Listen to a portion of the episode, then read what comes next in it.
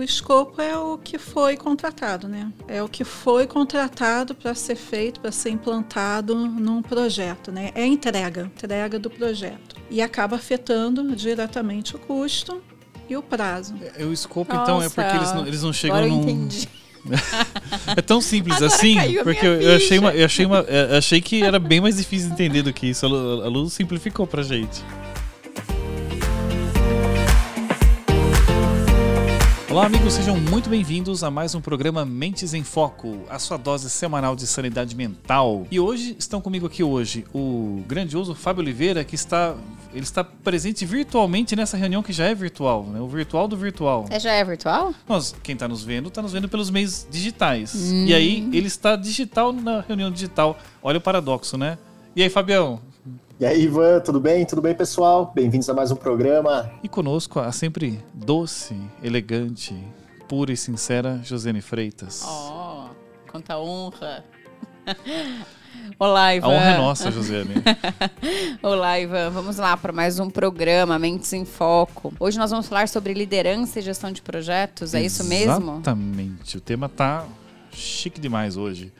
E para clarificar esse tema tão agradável para todos nós, trouxemos uma convidada sensacional, que é a nossa querida amiga Luciana Afonso. Seja bem-vinda, Luciana. Conta um pouquinho do seu currículo para os nossos convidados, para os nossos ouvintes. Obrigada, Ivan, Josi, Fábio, aí pelo convite. É um prazer estar aqui com vocês. Bom, é, atualmente eu atuo como gerente Scrum Master na Thomson Reuters Brasil. Atuei como diretora de projetos e sustentação na Síncron. E também é, sou apaixonada por projetos e pessoas. Tu como coach de desenvolvimento pessoal, é, profissional e também como mentora de gerente de projetos. Belo currículo, hein, Jô?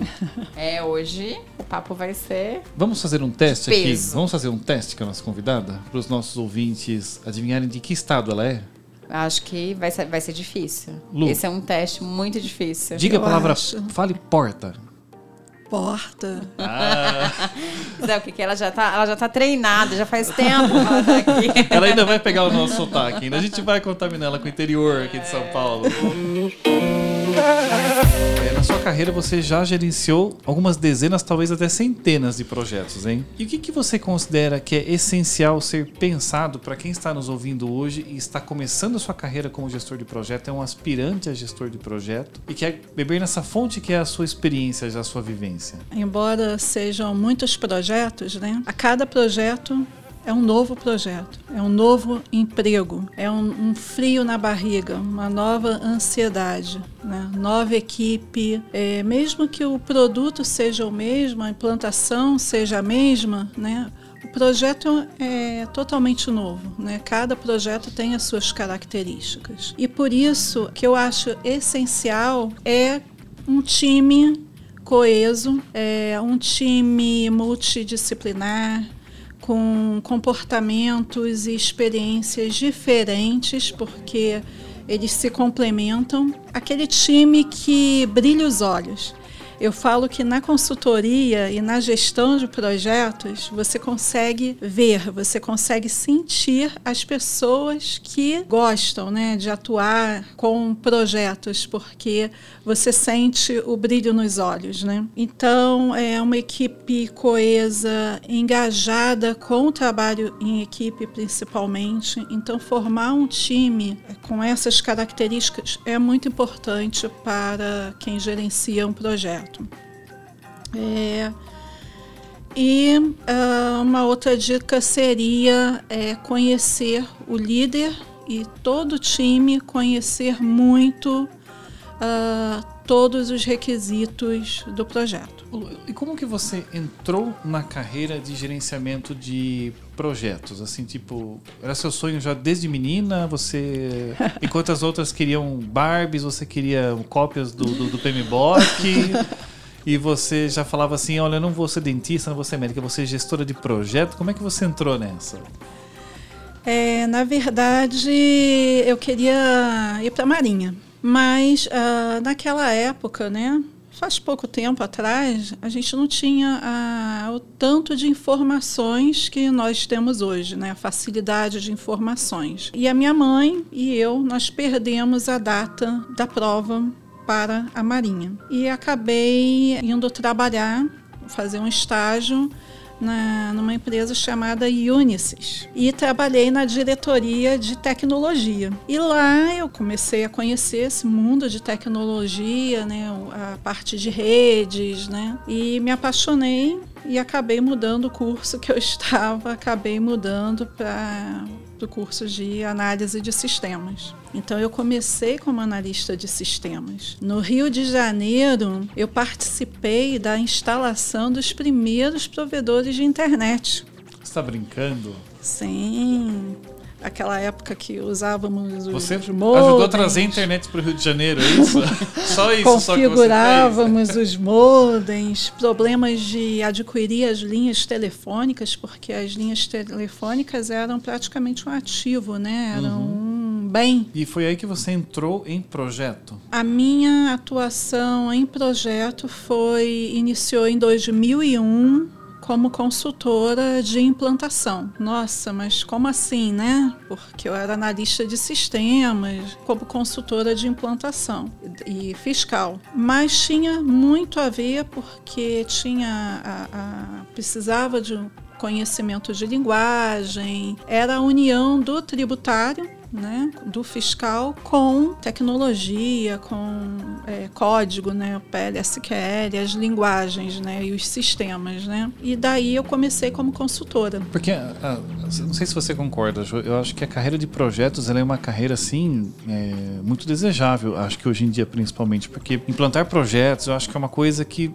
no meio corporativo é sedutor, né? Você pensa, olha, eu vou trazer uma novidade, vou mudar um cenário, vou... então tem o lado, acho que, do glamour, daquilo que se imagina, mas no lado prático é, é pauleiro implantar projeto, né? É, é, é sangrar e sofrer bastante, não é? Mas o aprendizado que a gente tem o aprendizado que as pessoas adquirem em cada projeto, as pessoas que a gente conhece, as pessoas que a gente conhece, o networking, uh, são vários negócios diferentes, né? Que a gente atua em vários negócios diferentes, né? É muito gratificante. O, o Ivan citou, Ivan, é, a, a, questão do quão difícil é, é, ser gestor de projetos hoje, né? Ser um, um líder na frente de um projeto. É, e vamos supor, é, Luciana, que o cliente não esteja satisfeito com a qualidade do projeto que está sendo desenvolvido. Como é que você lida com essa situação? Normalmente a gente tem toda a parte de riscos, né? Eu gosto muito da,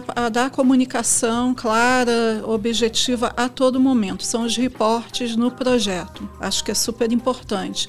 E lições aprendidas a cada fase do projeto. Então, acredito que com o vínculo com o cliente, conhecimento dos requisitos, né? conhecimento do negócio, do projeto, das expectativas. Entendo que a gente consegue, não é fácil, com os, os avanços tecnológicos, o mercado mudando muito rápido, é, não é uma coisa fácil, né? ainda mais hoje em dia a gente falando em customer success, experiência do cliente, o tempo todo olhando, comunicando com o cliente, entregando entregando o, o valor, né? Buscando entregar o valor. Para ser um bom profissional gestor de projetos, um líder de projetos, qual que é o perfil é, comportamental? Porque você comentou, olha, eu queria, queria ir para a Marinha, né? Uma, Exército é uma instituição verticalizada, muito pautada em poder e autoridade, que é uma característica que acho que inclusive fazia sentido para você naquela época. E aí, como gestora de projetos, você leva esse modelo de liderança também é uma liderança mais vertical, mais autoridade. Como é que é essa liderança dentro de um projeto corporativo?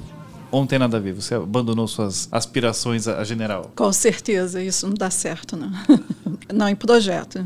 Ivan, é, são características que eu acho extremamente necessárias em qualquer área. Não só liderança de projetos, são características de todas as áreas, características de um líder, né?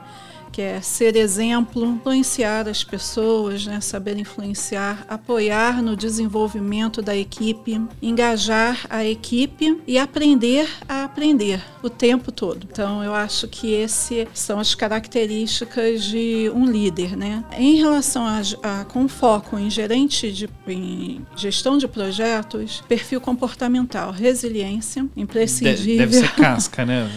Projeto é, é, é lidar com o imprevisto o tempo todo, né? Sim. E a Lu falou, né? Tem uma particularidade, né? Tem caracter... É, cada projeto é novo, por mais que você está implantando o mesmo produto, né? Com a, a, equipe de implantação pode ser semelhante, mas quem está recebendo a implantação não é, não é igual. O né? mesmo produto em duas empresas diferentes vão ter implantações diferentes. Vão ter né? implantações Sim. diferentes. Porque as pessoas são diferentes, porque os negócios são diferentes, né? Porque o Brasil é muito criativo em relação a negócios e a diversidade. E aí a gente fala de culturas organizacionais diferentes, Diferente. né? Nós temos, você tem uma cultura startup, você tem uma cultura hierárquica, você tem culturas diferentes. E essas pessoas vão receber de formas diferentes. Então, resiliência realmente é ponto, um dos pontos importantes. Resiliência aí. é fundamental porque, assim, vão haver imprevistos, eu imagino, em qualquer projeto, por mais que você planeje. E o cliente vai cobrar, né? Você vai, o, o gestor, ele tá ali, ele vai sofrer esse estresse o tempo todo, né? A pressão pelo que tá dando certo, porque tá dando errado. Se ele não for resiliente, não adianta nem querer começar a carreira, porque ele vai entrar numa depressão. Alta capacidade de adaptação e mentalidade de crescimento aberta a mudanças, né? Pode até errar, pode não ter uma qualidade, né? Pode não estar tá com uma qualidade satisfatória para o cliente, mas erre cedo. Erre o mais cedo que você puder, corrija o mais cedo que você puder, mude o mais cedo que você puder. É, e essa questão do conceito de adaptabilidade, né, neste momento que a gente está vivendo, é fundamental. Né? Eu sempre digo assim: esse processo da pandemia, nós, para quem não sabe, somos do interior. Como o teste do início do programa nós já revelou. Somos do interior. E lá no interior, o iFood não funciona muito bem, né? Como na cidade grande funciona. E não só não funciona, como a gente antes, antes pandemia, alguns restaurantes não tinha entrega, né? E com a questão da pandemia teve que implantar essa entrega. Tem um restaurante que eu gosto muito lá da cidade, mas eu não, não, não ia mais com frequência e tudo mais. Mas como começou a pandemia e eles começaram a entregar, voltei a consumir. Tem uma feijoada lá de sábado, coisa mais gostosa do mundo. Excelente. Excelente. Voltei a consumir. Só que reabriu o restaurante tá podendo voltar a frequentar os restaurantes. Ligo lá, nós não estamos mais fazendo entregas, voltamos ao método antigo. Então é sobre isso mais ou menos, né? Quando a gente tem a capacidade de adaptabilidade, a gente nós nos adaptamos ao novo cenário, mas não voltamos a ter aquele comportamento, né, o que era comum, o que eu esperava que ele mantivesse as duas demandas, delivery e presencial. Na verdade, não teve uma adaptação à mudança. A adaptação foi muito provisória, né? Porque concorda que o consumidor neste momento tem um padrão de comportamento diferente do que tinha antes. Nós mudamos o nosso padrão de consumo. No mínimo, ele identificou uma fonte extra de receita. Ele pode manter o presencial, mas agora eu consigo também fazer por delivery e por aí. Olha lições aprendidas aí. Onde estão as lições Sim. aprendidas? Sim. Então, lições quando... aprendidas. É... Muito importante no projeto. O que, que é importante então, numa estrutura de projeto? O que o pessoal tem que pensar? É objetivo, equipe, lições aprendidas, matriz de risco. O que, que, compõe aí o planejamento de um projeto? É tudo isso que você falou. Atualmente, com a questão das metodologias ágeis, né, teve um, um pouquinho uma mudança nesse cenário. Né? Então, o PMBOK 7, né, a versão 7 que saiu recentemente, acredito que foi em agosto, ele já vem com essas algumas mudanças. É claro que tudo isso é importante, mas hoje o foco está na questão da entrega, o valor e o resultado da entrega que você faz ao seu cliente. Isso tem que ser previsto, então, faz parte do planejamento do, do projeto? Sim. Quando uma empresa é, decide por fazer, implementar, decide por um projeto, né, ela tem uma, toda uma estratégia e tem uma expectativa por trás desse projeto. Por isso que inicialmente eu falei que você saber identificar os requisitos, né? Você conhecer os requisitos do projeto e a estratégia que está por trás disso, é, da organização, é muito importante, porque através disso você vai adaptar a sua melhor forma de entregar e também mapear todos os possíveis riscos né, que você deve né, é, monitorar, mitigar, vamos dizer assim. Quando a gente fala em projetos, é comum pensarmos em metodologias de gestão. E aí tem duas linhas muito fortes, uma mais formal e tradicional, promulgada pelo PMBOK, e uma outra que é a bola da vez hoje em dia, que são os métodos ágeis. Fala um pouquinho para os nossos ouvintes assim, o que é o PMBOK, o que são os métodos ágeis, qual que é a sua preferência, se é que tem que preferir dos dois e por quê? Para o pessoal conhecer um pouco mais sobre isso. O PMBOK, ele é, não é uma metodologia, né? Eu tenho que falar isso aqui, senão os meus colegas, um par... parceiros... não, você não, não, não falou que era uma metodologia, eu só estou reforçando, porque senão Limpou os meus... minha barra, ainda que é convidada boa, né?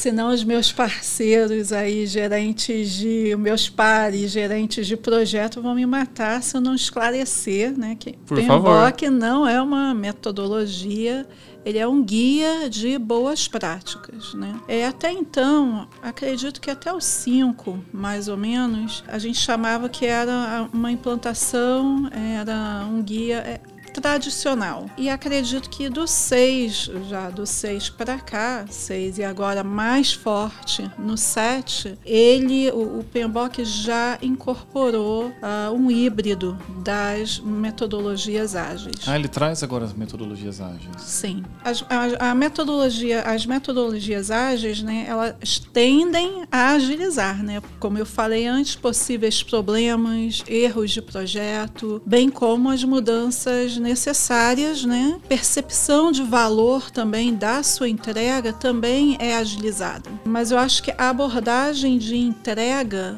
depende muito do projeto e da mentalidade das organizações envolvidas. Porque não adianta levantar a bandeira, ah, eu uso ágil, eu adoto metodologias ágeis e as organizações né, com quem você está trabalhando uh, exigem uma documentação extrema e burocrática, um cronograma gigantesco e super detalhado, isso não é ágil. Não sou gerente de projetos, mas é, gerencio a empresa e a nossa empresa conduz, aplica projetos. Ap, aplica projetos. Para mim são três pontos importantes. Quando a gente começou o bate-papo aqui, você disse assim: os projetos, mesmo projetos, mesma equipe, empresas diferentes, tem, recebe o projeto de forma diferente. Então o cliente tem cultura diferente. A segunda é experiência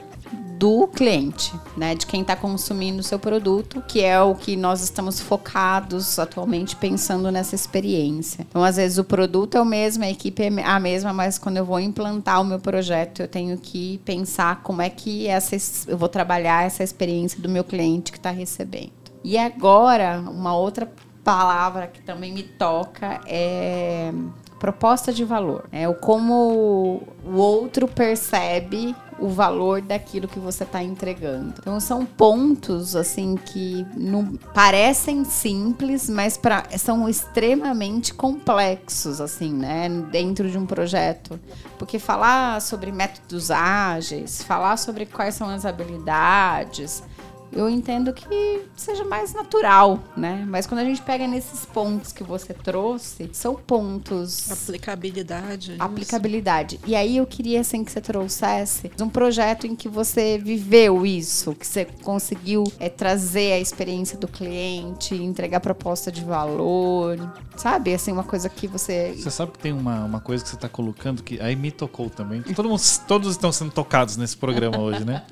De certa forma, como você falou, não sou gestora de projetos, mas gerencio uma empresa que implanta projetos. E aí, como eu estou na área operacional, eu lido mais diretamente com os projetos da consultoria. E aí tem um- uma coisa que para mim pega dentro do que você falou, que é a seguinte: alinhamento de expectativa. Eu sei que eu tenho uma tendência particularmente forte de ter um foco no produto e meu projeto voltado ao produto. E, as- e aí a, a minha expectativa de valor, às vezes, do que eu acredito que o cliente está trazendo e que faz valor e que é valor para ele, às vezes é, é diferente do que ele acredita. Tipo, ele está comprando aquilo, mas ele fala: por que, que você gostou do produto? E ele dá uma versão do, do valor que aquele produto agregou para ele, diferente da versão que eu tinha. Os dois estão lidando com o mesmo objeto, mas ele está enxergando um valor um pouco diferente do meu. né? No final, deu certo, felizmente. Mas é, isso exige uma percepção. No final é, não- é o momento que você reza porque deu Fala certo. assim, né, porque você fala, como é que. Nossa, ele Exatamente. tá, vendo uma, ele, tá, ele tá vendo um valor. Eu vou entregar o produto rodando. O projeto vai acontecer, mas ele tá vendo um valor diferente do que eu estava esperando. É, Essa linha de percepção acho que é muito. Acho não, né? Ela é fundamental e às vezes não é tão clara. Né?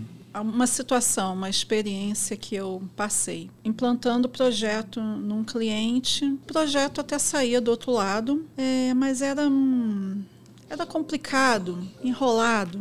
Nada fluía fácil. E a gente não entendia por quê. Porque tudo funcionando, mas a entrega era difícil e o cliente, o produto era entregue, mas o cliente não satisfeito. Né? O produto estava funcionando. Entre- Entregamos mais um projeto e fomos fazer lições aprendidas. Uma mesa gigantesca, muitas pessoas da área de tecnologia, das áreas de negócios envolvidas no projeto, e aí começamos a lições aprendidas. E o cliente ele começa a desenhar no quadro como que ele, ah, como é que funciona aqui, né? Como é que são os nossos projetos aqui? Olha só, o cliente estava explicando como é a visão dele de projeto depois que terminou o projeto, nas lições aprendidas. E aí quando ele começou a explicar como era pro- a expectativa dele de projeto dentro de casa, sabe aquela ficha que cai imediatamente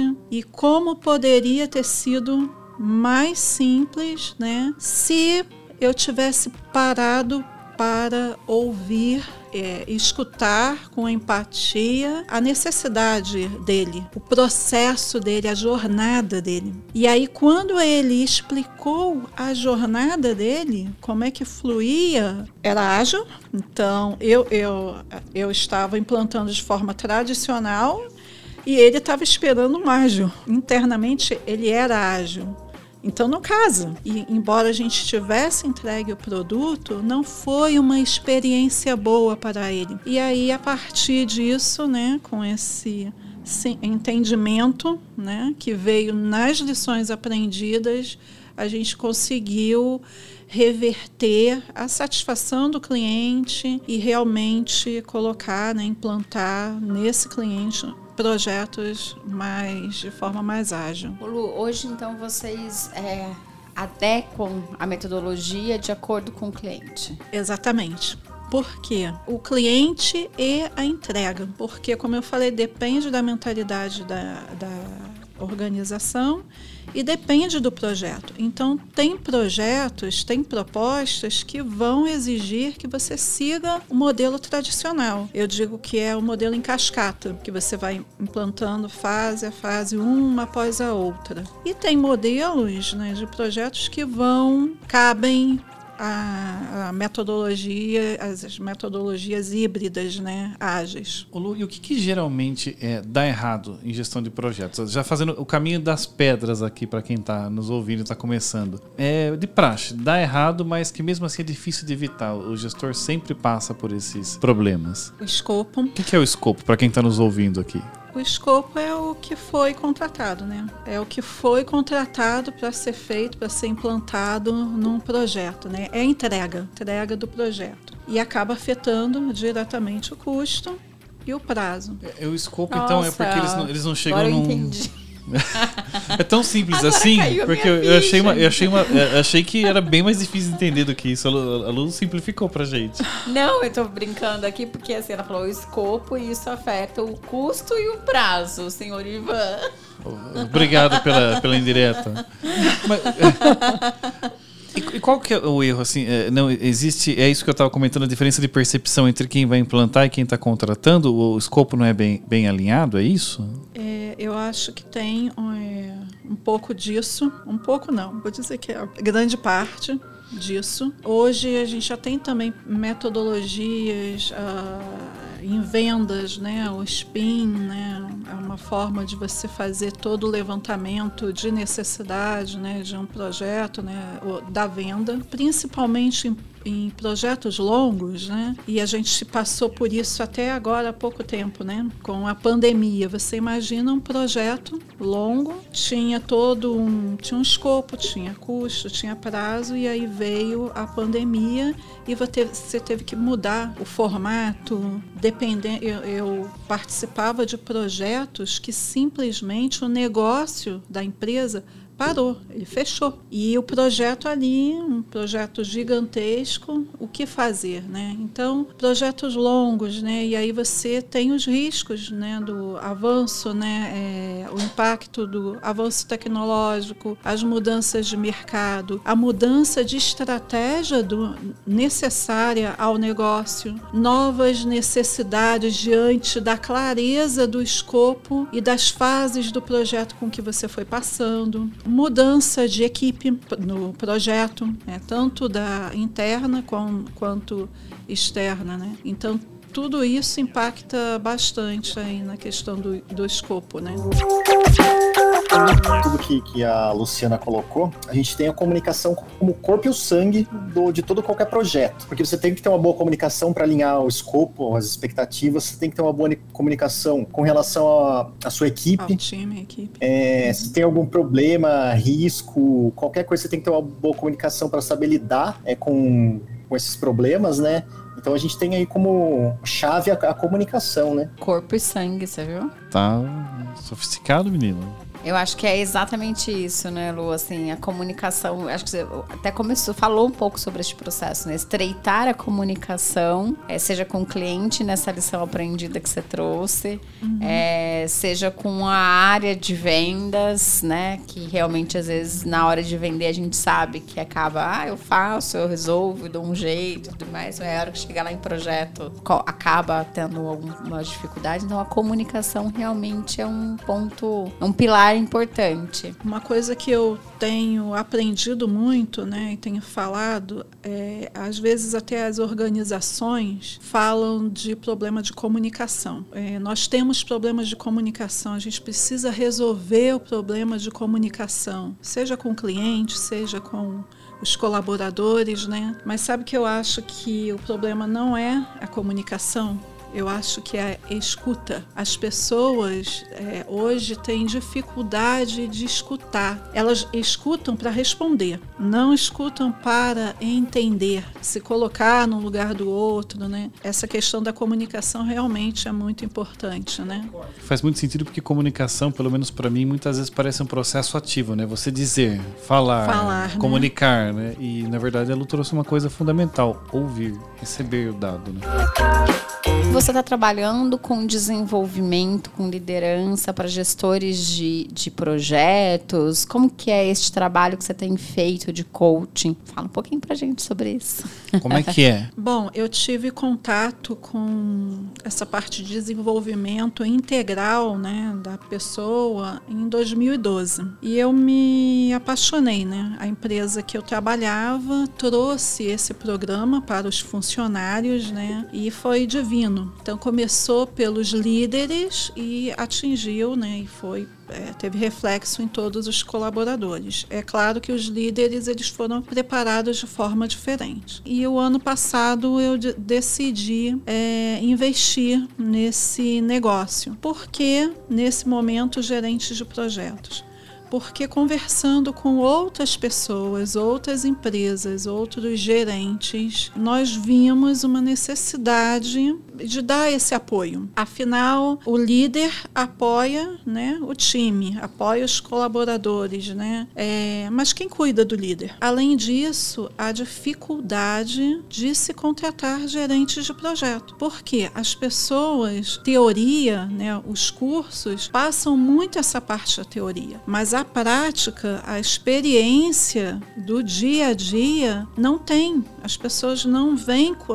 essa inteligência emocional de um projeto, a re resiliência, essa questão da adaptação né, às mudanças que, que ocorrem durante um projeto. E aí eu comecei a receber né, esse tipo de informação e perguntas relacionadas a isso, eu pensei, não, por que não é, a, a apoiar um pouquinho esses profissionais né, que, que estão é, no dia a dia de projetos. Né? Então, é uma troca de experiências né, e mais aprendizado ainda.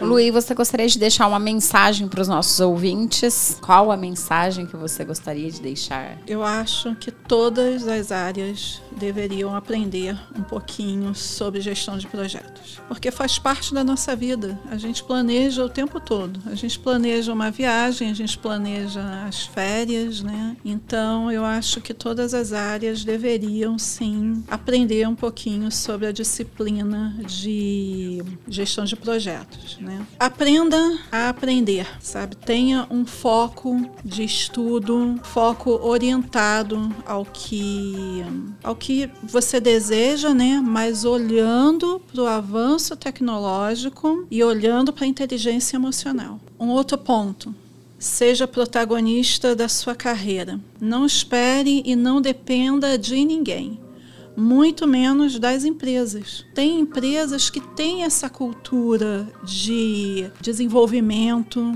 profissional dos colaboradores, tem empresa que não tem. Nós temos que ser independentes. Cuide do seu bem-estar. Então, corpo, mente, espírito, coração. Acho que o bem-estar é o projeto é o principal projeto da nossa vida. Fazer a sua contribuição, né? Fazer tudo que você tem que fazer, mas garantindo a sua sanidade mental, né? Exatamente. Então, se você tiver que perder a sanidade mental... Mentes em foco. Mentes em foco. Muito bom. Lu, como que o pessoal te acha aí nas redes sociais? Luciana Afonso, como é que está? Como é que eles te acham? LinkedIn, Instagram, enfim. No Instagram, Lu Afonso. É, LinkedIn, Luciana Afonso. E no Facebook, estou começando aí com Luaf Desenvolvimento.